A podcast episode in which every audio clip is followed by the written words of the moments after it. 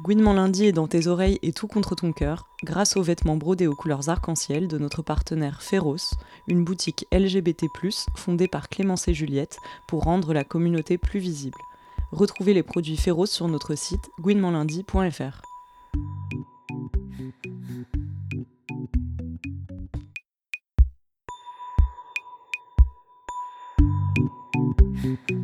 lundi.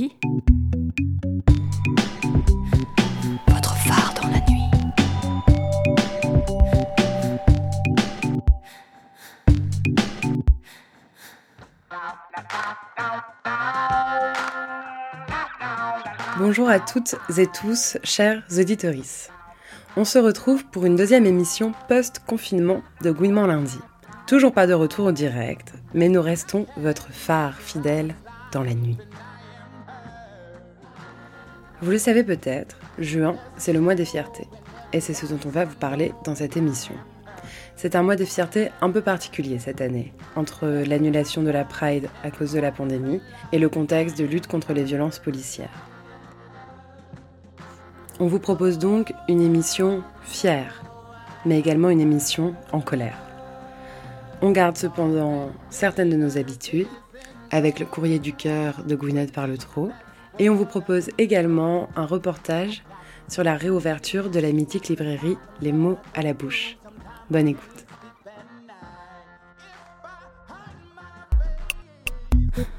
Gouinement lundi. On commence sans attendre par un billet d'humeur de Tani. Vous avez l'habitude de l'entendre en tant qu'humoriste dans ses chroniques du Comedy Love. Aujourd'hui, c'est un peu différent. Salut Gouinement lundi, c'est Annie. Comme d'habitude, je voulais essayer de vous faire rire, trouver une chanson sympa à détourner. J'avais commencé à reprendre France Gall en lui faisant chanter Résiste, prouve que tu existes, cherche les lesbiennes partout, va, refuse ce monde sanguine. Mais il faut qu'on parle. On fera cette chanson une autre fois. J'avais pas envie de faire un truc drôle ce mois-ci parce que je dois vous avouer que j'ai eu du mal à rire. Pour la première fois de ma vie, j'ai eu du mal à être légère, joyeuse. J'ai eu beaucoup de mal à sourire parce que j'ai beaucoup pleuré. J'ai vu beaucoup de mes amis pleurer, j'ai vu des personnes que j'admire pleurer, j'ai entendu des inconnus pleurer sur Instagram, sur les réseaux sociaux, et j'ai décidé que c'était trop, que c'en était assez, qu'il fallait savoir rigoler, mais qu'il fallait aussi parler, cette fois-ci sans détour, sans métaphore, juste parler, avec gravité, mais jamais en tout cas pour ma part sans sincérité. On est tous imparfaits, imparfaites. Je me mets dans le lot en premier et je profite de cette visibilité pour présenter mes excuses avec tout le cœur que j'ai aux personnes, issues de minorités ou pas, que j'aurais pu blesser. Les excuses, chacun chacune en fait ce qu'il veut avec, mais je crois qu'il faut savoir les adresser. Pour la première fois de ma vie, j'ai peut-être eu des mauvaises pensées. J'ai été froide, distante, sèche, ça me ressemble pas. J'ai dit des choses dures à des amis de longue date, et je n'ai plus eu envie d'aller boire des coups, j'ai juste eu envie pendant deux trois jours de rendre les coups. Les coups d'une société raciste, d'une société sexiste, d'une société lesbophobe, transphobe, grossophobe, d'une société imparfaite sur plein de plans, mais j'ai fait le calcul du partage des coups, et je me suis rendu compte que nous, femmes noires, nous en supportions trop de coups. Rendre les coups des mains dans mes cheveux, rendre les coups des commentaires sur mon corps, sur nos corps, des fesses au nez, des teintes de couleurs aux odeurs, des questions hasardeuses jusqu'à notre intimité. Rendre les coups du stress ou de l'angoisse de candidater à un job, envoyer son dossier pour un appart, mettre une photo ou pas sur mon CV, comment je dois attacher mes cheveux, est-ce que mes supérieurs blancs vont me faire confiance ou se méfier? Entendre le mot nègre et ne pas réagir pour ne pas faire de vagues. Être invité quelque part, parler quelque part, écouter des personnes quelque part, être la seule personne noire de la pièce quelque part où ça ne devrait pas être le cas, mais ne pas réagir pour ne pas faire de vagues. Entendre des allusions racistes, mais ne pas réagir pour ne pas faire de vagues. Ne pas pointer le racisme, ne pas trop parler du racisme par peur de se mettre en danger et pour ne pas faire de vagues. Être commenté dans la rue, se faire suivre dans un magasin, entendre des bruits de singes derrière soi un soir à Vincennes. Se faire exotiser en vacances, se faire exotiser en date, se faire exotiser à la télé, se faire exotiser au théâtre. Voir ses copines swiper directement à gauche parce que les noirs c'est pas leur style, c'est pas méchant, mais j'aime bien juste les métisses. Rendre les coups de t'es belle pour une noire, t'es claire et t'as les traits fins. J'adore tes cheveux parce qu'ils sont pas trop crépus. Ça suffit. J'arrête ici la liste parce que je crois que ça se sent dans ma voix, que ça me blesse et que j'en ai marre, et qu'on en a toutes marre. J'ai cette parole ici dans Gouinement lundi, certaines de mes sœurs noires ne l'ont pas, alors je vous le dis encore une fois, ça suffit. Je suis lesbienne, j'aime les lesbiennes. Sans les lesbiennes dans ma vie, je ne serais pas là. Les cinq dernières années de ma vie ont été consacrées principalement à ça. S'aimer en tant que Gwyn, s'affirmer en tant que Gwyn, aimer les Gwyn par-dessus tout, par-dessus toutes nos diversités, toutes, nos histoires, nos, nos dramas Gwyn, nos complexités astrologiques et j'en passe. Cher Gwyn, vous m'avez tellement manqué pendant ce confinement, je vous aime, je suis prête à vous aimer par-dessus tout, tout sauf ça. Le racisme. Le racisme me fait pleurer. Vous m'avez appris à déconstruire le genre, n'ayez pas peur de déconstruire la race. Ne me demandez pas de choisir entre mon père noir embrigadé dans son patriarcat et vous, femme blanche, embrigadée dans le racisme. Ne me demandez pas de choisir parce que le racisme me fait pleurer. Le racisme ne me fait pas rire. Gouinement lundi. On écoute à présent un récit concocté par Juliette sur les origines de la Pride. Au programme Badasserie, sororité et révolte. Vous avez peut-être vu passer sur les réseaux sociaux des images, des articles qui disent The first Pride was a riot. En français, la première marche des fiertés était une révolte. Mais de quelle révolte parle-t-on? Nous sommes le 28 juin 1969 à New York. Ça danse au Stonewall Inn, un bar de Greenwich Village. Les temps ne sont pas faciles pour la communauté en cette fin des années 60 aux États-Unis. Il est interdit de danser ou d'embrasser des personnes du même genre, de porter des vêtements jugés inappropriés avec son assignation de genre, ou même de se voir servir de l'alcool dans les bars. Même à New York, faut pas déconner. Mais le Stonewall Inn est un refuge. Gays, lesbiennes, personnes trans et travestis peuvent s'y retrouver et faire la fête librement. Le lieu est tenu par la mafia, qui s'arrange avec la police à coups de pots de vin pour détourner l'interdiction de servir de l'alcool aux dangereux invertis. Il y a des descentes de flics de temps en temps, bien sûr. On contrôle les papiers, on arrête cette foule de déviants pour rétablir l'ordre patriarcal et hétérosexuel. C'est à nouveau le cas ce soir d'été du 28 juin 1969. Les policiers débarquent et mettent fin à la fête. Mais cette fois-ci, c'est la descente de trop. Les clientes et les clients du bar refusent de se soumettre à nouveau et ripostent.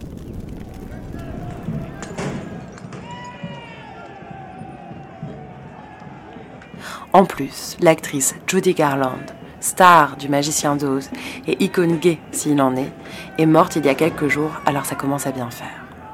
Des briques sont lancées contre les forces de l'ordre. On s'écharpe, on se bat, on dit non. En tête de cette révolte, des militantes racisées, lesbiennes et trans. On peut retenir les noms de Marsha P. Johnson et de Sylvia Rivera, deux militantes transgenres noires. Mais on peut également retenir le nom de Stormy de l'Arverie, lesbienne noire qui, arrêtée par la police, aurait harangué la foule à coups de Pourquoi vous ne faites rien? Bougez vos culs, merde. Bon alors, la deuxième partie, je ne suis pas sûre, mais c'est fort probable entre nous. C'est donc le début de six nuits de contestation, d'affrontements dans le quartier de Greenwich Village, pour dire non à la répression policière et dire oui aux existences queer. Un an plus tard, la première Gay Pride, Marche des Fiertés, a lieu à New York pour commémorer ces événements. La Pride est née. Et elle est née d'une riot, d'une révolte. On a beaucoup parlé des émeutes de Stonewall et non d'une révolte. Pourtant, c'est bien ce terme de révolte que préfèrent les témoins de cette époque, habités par un désir de soulèvement contre l'autorité établie. Et ce soir-là, c'est bien contre la répression des forces de l'ordre et contre les discriminations dont étaient victimes les LGBT que se sont soulevées les clientes et les clients du Stonewall Inn. L'histoire des confrontations entre communautés LGBT et forces de police ne date pas de ce 28 juin 1969. Si la révolte de Stonewall Inn reste un symbole fort de nos luttes, on dénombre en réalité plus d'une vingtaine de manifestations de protestation similaires entre 1959 et 1969 aux États-Unis, à Los Angeles et San Francisco notamment. Toutes ont un dénominateur commun, la répression policière dans des lieux de convivialité, fréquentés par la communauté LGBT et par les travailleuses et travailleurs du sexe. Les motifs de descente de police sont divers. Verbalisation du travestissement, dénonciation de propriétaires homophobes qui craignent de perdre une clientèle plus acceptable, interdiction de servir de l'alcool aux LGBT, ou tout simplement interdiction aux personnes LGBT de se rassembler, d'exister.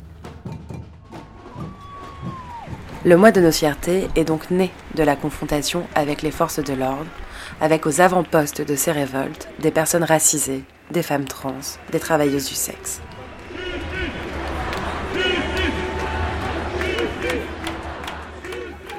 À l'heure du mouvement Black Lives Matter, du long combat pour la reconnaissance des violences policières en France, les personnes blanches, dont je fais partie, moi qui vous parle, doivent donc se montrer solidaires de ces luttes, y prendre leur part.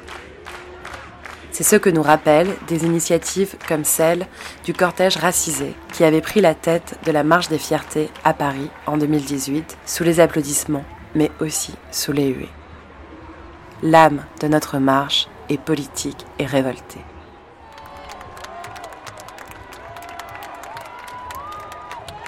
Sur ce, ACAB et Adelphité pour ce mois des fiertés 2020, chers auditeurs.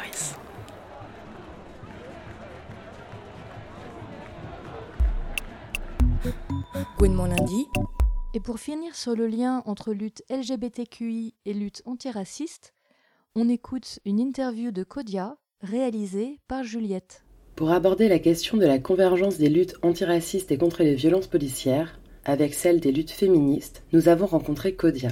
Kodia est une jeune féministe intersectionnelle qui milite à la Courneuve. Bonjour, je m'appelle Kodia, j'ai 20 ans, je suis étudiante euh, en langue, lettres, civilisation étrangère. Je fais un parcours Afrique et féminité, masculinité genre. Et euh, je suis militante féministe, antiraciste et violence policière. Comment je me suis politisée euh, bah, Je pense que je l'ai toujours été parce que dès le jeune âge, je, m'intéressais beaucoup euh, aux banlieues, aux questions des banlieues, aux discriminations territoriales. Et euh, bah, quand j'ai grandi à l'âge de 18 ans, quand je suis arrivée en Ile-de-France, bah, ça s'est fait, ça s'est fait naturellement. Je pense que la convergence, euh, bah oui, elle est possible parce que, de toute façon, elle se fait déjà, euh, dans le sens où euh, il y a des personnes, il y a des femmes qui, vivent, par exemple, des violences policières parce qu'elles sont femmes et aussi parce qu'elles sont racisées. Donc, forcément, c'est des sujets qui se, qui se rejoignent. Donc, oui, il y, a, forcément, on peut faire une, on peut, il peut y avoir convergence. Comment je milite? Bah, euh, je suis présente beaucoup sur la Courneuve sur, sur certains sujets. Euh, après, je suis présente aussi euh, sur les questions des violences policières. Et je, je suis beaucoup aussi sur les, sur les réseaux sociaux. Après, les réseaux sociaux, c'est surtout pour conscientiser les jeunes de mon âge et tout. Et après, on fait, enfin, on fait des. Je, côtoie énormément de, de, de, féministes et de, militants et les événements et tout, les conférences, etc. Et, voilà quoi. Donc, en attente, j'ai des j'ai des idées de projets aussi à faire, moi, de, de, à mon initiative. Et euh, après, euh, faut, faut mettre ça en route. Quoi. On a questionné Kodia sur la négation des violences policières dans le débat public en France, y compris de la part de politiques, de journalistes ou d'éditorialistes. Comment je réagis? Bah, J'essaye de, de, relativiser, parce que sans ça, euh, bah, on a tendance à trop prendre à cœur et euh, avec ce qui se passe en ce moment dans le monde entier, euh, c'est pas facile euh, mentalement et moralement. pour moi, c'est du déni, c'est totalement du déni et c'est encore une fois, on donne pas la parole aux bonnes personnes, on n'écoute pas les bonnes personnes non plus. les personnes qui sont concernées, c'est à elles qu'il faut donner la parole parce qu'on en a marre de voir des, des quarantenaires, hommes blancs, qui, qui parlent de racisme de violences policières qui ne vivront jamais. Et on en a marre aussi de, qu'on mette euh, les policiers en tant que victimes, parce que ce n'est pas les policiers qui meurent. C'est n'est pas des policiers qui meurent et il y a, y, a, y a, des vies humaines qui y a des vies humaines qui sont en jeu quoi. Moi, ce que je voudrais faire, ce serait un collectif de femmes et euh, de femmes euh, féministes et, d'alliés aussi, pourquoi pas, basées sur la Courneuve et qui mèneraient des actions à, à beaucoup de niveaux, pas forcément pas forcément que sur la question des femmes, parce que derrière, comme justement on a parlé de la conjoncture des luttes, il y a, y a des questions qui s'attaquent aux luttes antiracistes et d'autres luttes, d'autres luttes qui, qui existent aussi. Bah, j'aimerais bien, bien faire ça. Et ce serait un collectif où on puisse donner la parole aux gens. Ce serait un collectif où justement on puisse porter les, les, les, les voix, les voix de, des personnes qu'on n'entend pas en fait et, et que leur voix mérite d'être entendue. Pour terminer cet entretien, on a demandé à Kodia son message pour tenir bon dans ces luttes qui sont parfois, même souvent, éprouvantes.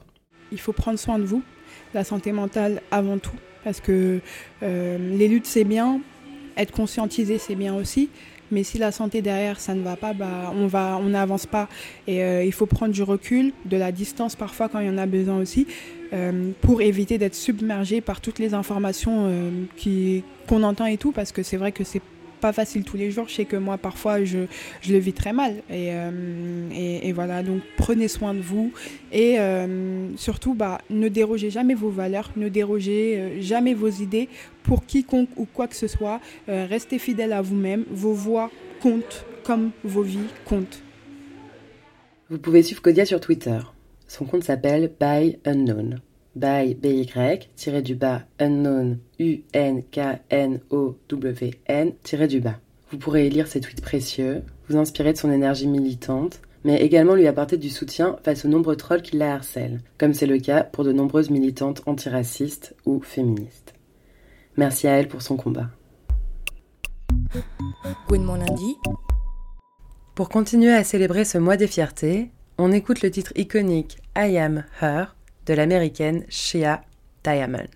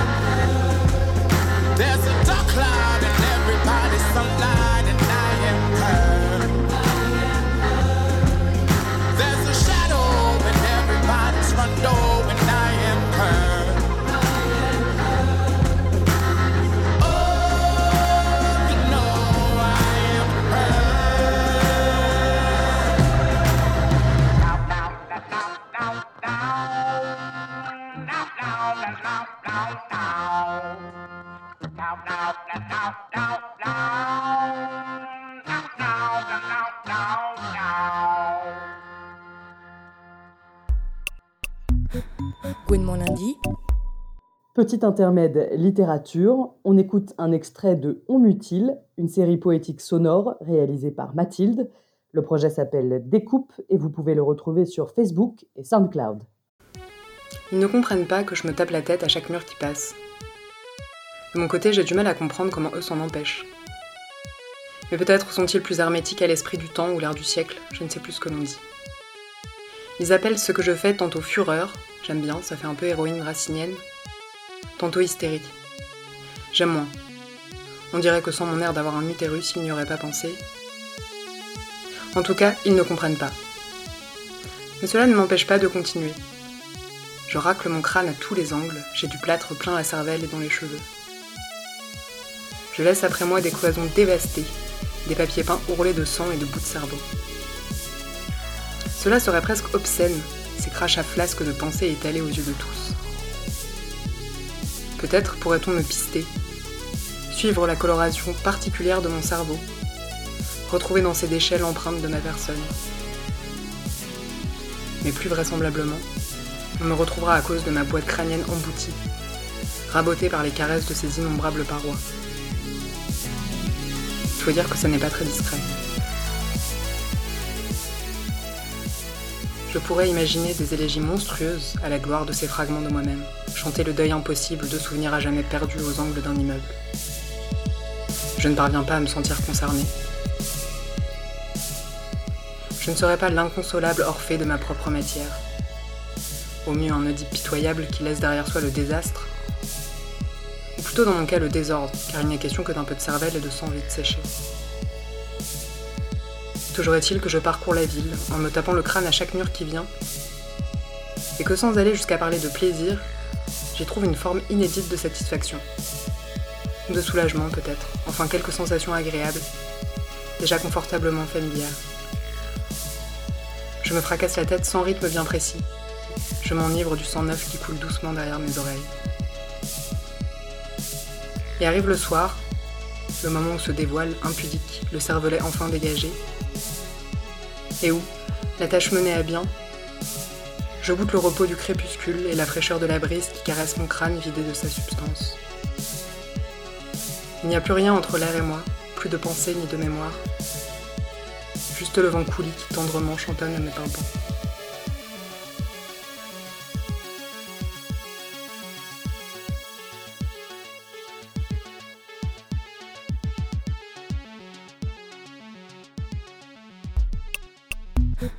Gwen mon lundi.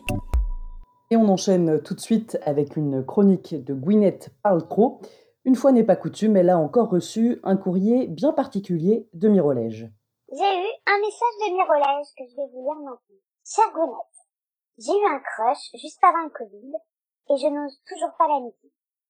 Comment filer l'amour courtois à distance sanitaire?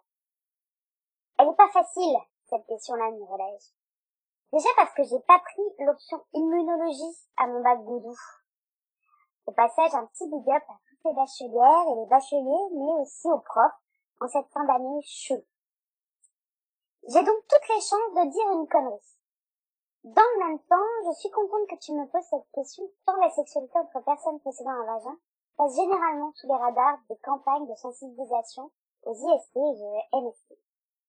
Or, il faut bien admettre que si parfois nous nous prenons pour des êtres supérieurs, imperméables aux désagréments de sexualité, la gonorrhée nous ramène rapidos à notre humble condition humaine. La récente crise sanitaire nous a rappelé que nos amis et notre famille pouvaient être fragiles face au virus. Il est temps d'élargir cette considération à nos partenaires sexuels. Je l'avais mis en story sur mon compte Insta aujourd'hui disparu, mais il se trouve que moi aussi, comme un certain nombre de personnes ayant une vie sexuelle active, j'ai eu et j'ai transmis une IST. Pas de quoi cramer, hein, mais ça arrive. Et il y a aussi des moyens de l'éviter. Voici quelques points essentiels. Petit 1, le dépistage. Faites-vous dépister aussi souvent que possible lorsque vous avez différents partenaires. Vous pouvez vous adresser à votre médecin traitant pour avoir une ordonnance ou n'importe quel centre de soins. Et n'hésitez pas à insister, dans la mesure où les soignants et les soignantes prennent rarement la demande au sérieux s'ils n'avaient pas eu de rapport sexuel avec des mecs cis. Oui, quelle perte. J'ajoute que les consultations médicales, tout comme les résultats de tests, sont confidentiels, même pour nos bébés queer mineurs dans le placard qui vivent chez leurs parents. Comme dirait Sir Francis Bacon, le savoir, c'est le pouvoir. Mais il a oublié de préciser que savoir qu'on a une IST, c'est pas la fin des relations sexuelles pour autant, car, roulement de tambour, point 2, baiser protégé. Ayez des gants pour les rapports digitaux, ayez une digue dentaire ou une capote pour les rapports bucogénitaux, ayez une capote pour les dildos. Je sais que ça tombe pas du ciel gratuitement, mais évitez d'avoir le slip qui gratte, c'est pas du luxe. Il se pourrait qu'une asso locale distribue l'un de ces accessoires faites chez vous. Le troisième et dernier point, l'hygiène des mains. Parce qu'à force de voir des vestes sauvages de nos personnages lesbiens préférés dans les chiottes de club, on en oublie un peu vite les règles élémentaires de salubrité, telles que pas de pénétration digitale après avoir touché la barre de métro, ou la barre de bus, ou les touches de l'ascenseur, bref, on se lave les mains avant de les mettre dans une personne. Voilà. Si vous avez d'autres questions, vous pouvez m'envoyer un DM ou mieux consulter la brochure sur la santé sexuelle qui s'appelle Tomber la culotte. Là, c'est sûr, il n'y a que de bons conseils. S'ajoutent à tout ceci les précautions liées au virus Covid-19 qui a une transmission liée à la salive. Sur ce coup, il faudra être créatif. De langoureux baisers à travers une boucle dentaire, du air Sur ce point précis, j'avoue que je sèche. Peut-être vaut-il mieux patienter, se faire tester pour mieux savourer l'instant et réactualiser l'amour courtois médiéval en amour queer du 21e siècle. Mon lundi. Vous êtes peut-être déjà au courant. La mythique librairie LGBT Les mots à la bouche a dû récemment quitter le local qu'elle occupait dans le Marais, à Paris, et a déménagé dans le 11e arrondissement, rue Saint-Ambroise. Isabelle et Mathilde sont allées sur place et ont parlé avec Eva, une des libraires, de ce déménagement et du futur de cette institution. Bonjour. Bonjour. Je m'appelle Eva, je suis libraire euh, au mot à la bouche depuis euh, novembre. Les mots à la bouche, ça a été fondé en 1980. C'était dans le 18e arrondissement de Paris. Et ça s'appelait les mots à la bouche parce qu'il y avait un petit moment dans la journée où ils réussissaient, je ne sais comment, à faire aussi euh, des petites tartes, des tartines, des trucs pour manger en même temps qu'on achetait des livres. Euh, ils ont déménagé ensuite euh, dans le Marais, au moment où le Marais n'était pas encore le Marais, en 1983. Et donc là, c'est devenu bah, l'institution qu'on connaît, euh, la librairie LGBT, euh, très gay au début euh, du Marais de Paris. Et puis maintenant, on est dans le 11e arrondissement depuis une semaine. Nous, ce qui s'est passé, c'est que comme la hausse des loyers est devenue bah, très importante, notre propriétaire a carrément pas renouvelé le bail. Parce qu'on était là depuis 37 ans. Parce que nous, on, on payait un loyer très petit, là où il pouvait tripler le loyer pour un nouveau commerce. Après, Guillaume Buston, vous en avez déjà lu c'est la fin des années 90, début 2000, un moment. La librairie a fait partie des premiers commerces euh, bah, ouvertement gays à s'installer dans le Marais. À l'époque, euh, en 83, l'homosexualité c'était à peine euh, autorisé par la loi. on a eu des clients à venir là quand on a dû déménager, notamment une cliente qui m'a vachement émue, qui m'a dit qu'elle avait traversé la France en train pour être sûre de venir nous acheter un livre euh, parce que quand elle était jeune, elle faisait gaffe à pas être suivie quand elle venait acheter des livres. Euh, sincèrement, ça m'a vraiment, euh, moi, ça m'a ému quasiment aux larmes. Je me suis dit, mais c'est horrible. j'ai une telle chance de juste bah, bosser là et pas avoir à subir ça quand je vais acheter un bouquin. Donc ça a été très important et ça on l'a beaucoup vu pendant l'hiver quand justement on a dû annoncer qu'on devait partir. on a eu énormément de clients qui connaissaient la librairie depuis les débuts et qui venaient nous dire leur attachement et surtout l'importance que cette librairie avait eu pour eux, et ça à plein de personnes d'âge différentes euh, dans leur construction en tant que personnes LGBT. Euh, parce que c'était une des premières fois qu'ils rentraient dans une librairie et ils avaient des livres qui parlaient d'eux. Et ça a participé aussi à euh, bah, les commerces gays qui ont fait le marais. C'était quand même un endroit très actif avec beaucoup de bars, de restos, plein d'endroits où se rencontrer, et notamment la librairie qui était ouverte jusqu'à 23h parce qu'il y avait du monde tout le temps à passer, à venir acheter des livres, à se donner rendez-vous entre les rayons de la librairie pour ensuite aller, euh, je sais pas, sortir, euh, aller au resto, j'en sais rien, peu importe. C'est pour des, des revues d'un côté et des livres de l'autre pour euh, deux cadeaux différents. Mais dans les salles, ça arrive. Je pense que ça fait longtemps que plus personne d'un statut socio-économique pas hyper riche ne peut habiter dans le Marais. Enfin, il y a beaucoup de quartiers dans Paris où les gens habitent et quand ils vont dans une librairie, ils viennent dans la librairie en bas de chez eux. dans le Marais, c'était très peu ça. On avait les gens qui sortaient et qui venaient par habitude On avait très peu de clientèle de quartier parce que maintenant le marais c'est des Airbnb en fait. Et pour les propriétaires, bah, l'appât du gain aussi, il est très fort. Des marques euh, comme Chanel, Marc Jacobs et compagnie, ou même Doc Martens dans notre cas, euh, peuvent se payer euh, un magasin euh, de ce qu'ils appellent un flagship pour dire on est dans le marais à Paris, voire carrément on est super LGBT friendly. Ce qui est hyper drôle. Mais euh, enfin, quand on aime l'ironie. Mais euh, voilà. Donc, ça, pour nous, ça a dit tout simplement euh, cette gentrification c'est euh, bah, merci d'avoir amené ce quartier jusque-là et maintenant vous pouvez partir. Au revoir. Est-ce que c'est possible d'avoir un emballage cadeau Ouais, bien sûr.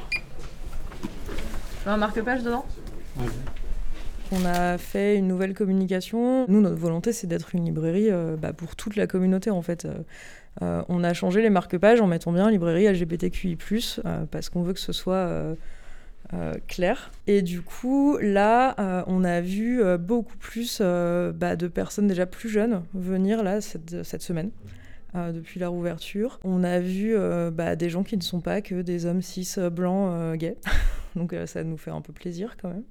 Pour nous, c'est un besoin en fait de se diversifier parce que on n'est pas, enfin la preuve, que des personnes qui correspondent à cette population historique quand même de la librairie, qui est toujours majoritaire et ça c'est normal. Euh, mais on essaye euh, aussi dans les présentations des livres qu'on fait euh, d'apporter un soin plus particulier pour que tout le monde puisse trouver son bouquin. Je dirais qu'on on est en train d'aller vers plutôt euh, 40% de personnes qui ne sont pas des hommes gays dans la clientèle. Et c'est aussi pour ça qu'on a fusionné, on avait un rayon auteur, un rayon autrice, on a tout fusionné. On s'est dit, en fait, on s'intéresse aux histoires de tout le monde et tout le monde doit s'intéresser à ces histoires, il n'y a pas de raison de séparer. Sur table, on a toujours euh, une table de présentation avec euh, les histoires euh, bah, plus de femmes ou les histoires plus d'hommes, enfin lesbiennes gays, quoi, pour faire super catégorique. Et, mais sinon, dans les rayons, on a, on a, on a mélangé tout le monde, on est des fous. mais aussi dans cette, dans cette idée qu'on est une communauté et on a envie d'être ensemble. Voilà. Pas faire de la place euh, bah, que pour les récits euh, qui concernent les mecs. Le monde de toutes les belles femmes de l'époque, on a beaucoup. C'était incroyable. Incroyable cette phrase. Ça, c'est compliqué quand on est une librairie indépendante, mais quand on a une spécialité et qu'on est installé, parce qu'on a aussi cette chance d'être là depuis 40 ans, on a une connaissance et une reconnaissance. On a aussi une clientèle qui est fidèle. Euh, là, depuis qu'on a rouvert il y a 7 jours, euh, on voit vraiment tous nos clients qui reviennent. On n'est pas trop inquiet. On l'est un peu, mais pas trop. En recommandation de lecture pour l'été, euh, là en ce moment je suis sur un bouquin qui s'appelle Pleine de grâce, qui est un roman queer argentin. euh, c'est hyper cru, euh, c'est hyper prenant, c'est très très intéressant. C'est l'histoire de, de deux femmes qui vont se révolter dans les bidonvilles. Elles sont queer, mes deux autres collègues ont adoré. En réconfortant, en petite histoire d'amour sympa, j'aurais deux BD à recommander. Il y en a une, c'est euh, Heartstopper, donc euh, avec euh, deux garçons qui tombent amoureux au lycée. C'est super mignon. Et l'autre, c'est La fille dans l'écran, avec deux, jeunes filles, l'une illustratrice et l'autre photographe, qui vont tomber amoureuses à deux continents d'intervalle. Et ça se passe bien, c'est cool. Elles meurent pas à la fin, c'est incroyable. Et même quand il y a des drames, bah, c'est pas lié à leur homosexualité, c'est super, on est heureux. Et... Et de même, d'ailleurs, dans euh, un autre auquel je pensais, qui est un, un de nos favoris, qui part tout le temps à la librairie, qui, est- qui s'appelle Bonheur fantôme d'Anne Persin, euh, où on va suivre un jeune homme gay qui est parti devenir brocanteur dans la Sarthe. Et on va comprendre qu'il y a une fêlure dans sa vie, mais euh, le livre est vraiment très beau, c'est une très belle écriture, c'est doux. Pour moi, c'est une bonne lecture d'été, euh, sauf si on voulait absolument des cocotiers. Quoi. Merci beaucoup. Bah, merci à vous. Bonne journée. Bonne journée, au revoir. Gouinement lundi. Gouinement lundi spécial déconfit, c'est fini. On se retrouve le mois prochain et on espère vite vous parler à nouveau en direct. Restez fiers, en colère, masqués et prenez soin de vous. En attendant, retrouvez-nous sur les réseaux et sur toutes les plateformes de podcast. Merci à Tani, Kodia, Eva et à toute l'équipe. Serena, Lucie, Flavie, Juliette, Mathilde et Isabelle. On se quitte avec la pop onirique et électrique d'A Mère Assou. Portez-vous bien, on vous embrasse.